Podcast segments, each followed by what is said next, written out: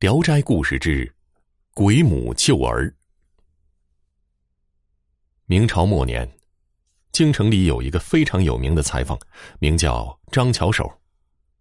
这位张巧手相貌丑陋，可是心地善良，娶了一个妻子甄氏，貌美如花。张巧手非常的爱她，每日里和她一起打理生意。这一天呢，艳阳高照。喜鹊站在门前树枝上鸣叫。快中午的时候，裁缝铺进来一群耀武扬威的人。他们一进裁缝铺，就拿出了一批极好的布料，对着张巧手说：“我家老爷要用这些名贵布料，给他自己和太太、孩子们每人做成好看又体面的衣服。做成之后，必多给钱赏赐你们。要是做不好，”小心你们的脑袋！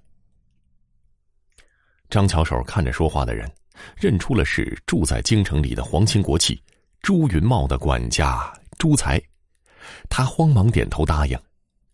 长相凶恶的朱云茂环视了一遍裁缝铺，然后迈着四方步子，在一群人的簇拥下走了。夜晚，在月光星光交映的大树下。张巧手正在为久病不愈的父亲感到伤心焦虑，这时候，妻子甄氏走了过来，疼爱的给他身上披了一件衣服，然后扶着他走进屋子。第二天清晨，雨悄然的洒着，轻轻的给大地盖上了一层透明的薄纱。这时候，张巧手正在缝剪着朱云茂的衣料。他突然听到一阵急促的脚步声，传来弟弟普方的声音：“哥哥，父亲去世了。”张巧手心里一惊，剪布料的手随着大脑的杂乱，极好的衣料被他剪坏了。料理完丧事，回家呆呆的坐在椅子上发愣。胆小的张巧手不知道该怎么面对朱云茂的衣料被他剪坏的事儿。甄氏走过来对他说。你先上姐姐家里躲避一阵子，我在家里处理这件事儿。等这个事儿风平浪静了，你再回来。有一天，表弟普方急忙忙的跑到张巧手的姐姐家，对张巧手说：“呃，哥哥，你快逃命吧！呃，朱家人带人把咱们家的裁缝铺给砸了，知道你躲在姐姐家里，正带着人上这里来抓你呢。”张巧手听完，慌忙从姐姐家的后门逃走了。黑沉沉的夜，仿佛无边的浓墨，重重的涂抹在天际。张巧手深一脚浅一脚的跑着，鞋都跑丢了，衣服被树枝刮破了，头发上满是灰尘。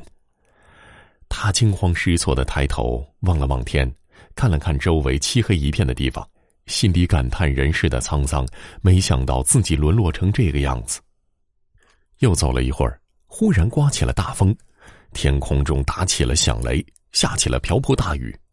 就在他愁苦的不知去向何处的时候，发现前面不远处有亮光。他看着亮光走到一户人家，屋门紧闭，上前敲门，门吱呀一声开了，出来一位体态端庄的老妇人。老妇人对他委婉一笑说：“呵。”看你的面相不是歹人，夜晚来我寒舍，想必一定是遇到难事儿了。他热情的把张巧手让进了屋子，端出饭菜招待他。张巧手无家可归，老妇人真心挽留，他就住了下来。过了数日，有一天呢，老妇人对张巧手说：“你我在一起相处数日。”你的为人招我喜爱，我已经把你当成我的儿子了。近日我突感烦闷，想出去散散心，去走亲访友。你好好在家待着，我过些时日就回来。说完，老妇人就走了。转眼间又过了一阵子，有一天，张巧手正在院中思念妻子甄氏呢，咚咚咚，传来敲门的声音。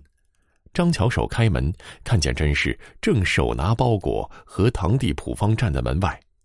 张巧手乐得忙抱住妻子，问他怎么回事甄氏说：“裁缝铺已被朱云茂据为己有，我思念你夜不能寐。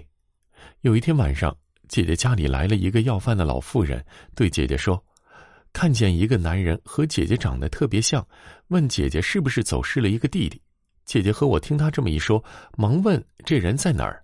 老妇人就带我们来到这里了。到了门口，老妇人说她有事儿要办，让我们先进来找你，就不见了。张巧手问甄氏：“老妇人长什么样？”甄氏就把老妇人的相貌说给他听。张巧手恍然大悟，他对甄氏说：“这房子就是那老妇人的，可世间怎么有这么巧的事儿呢？”又过了一段日子，房屋的主人那位老妇人还是没回来。会裁缝的张巧手每日里越来越觉得手没做衣服而痒痒的慌。有一天，他吩咐弟弟回到京城去查看一番。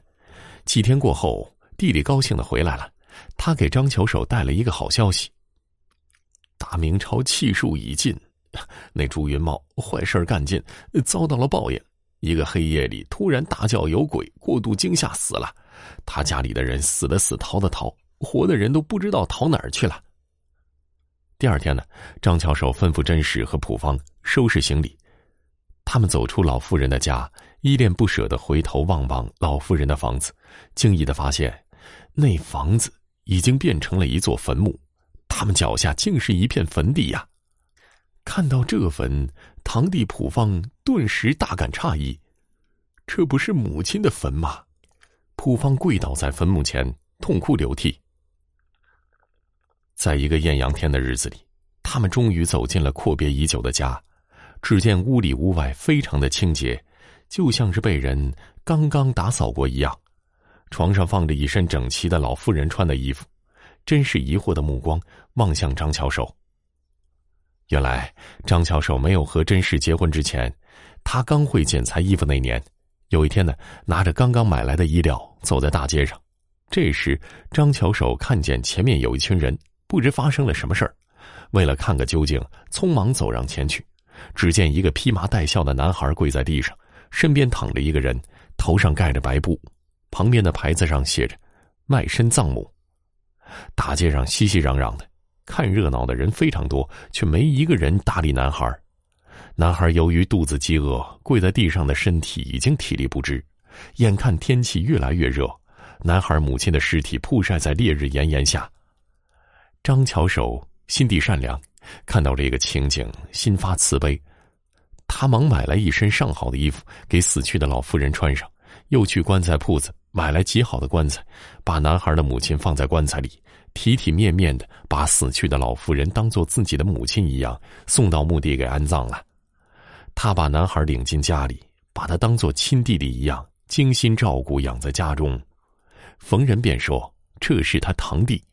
现在，那个长大了的男孩，就是如今的弟弟，普方。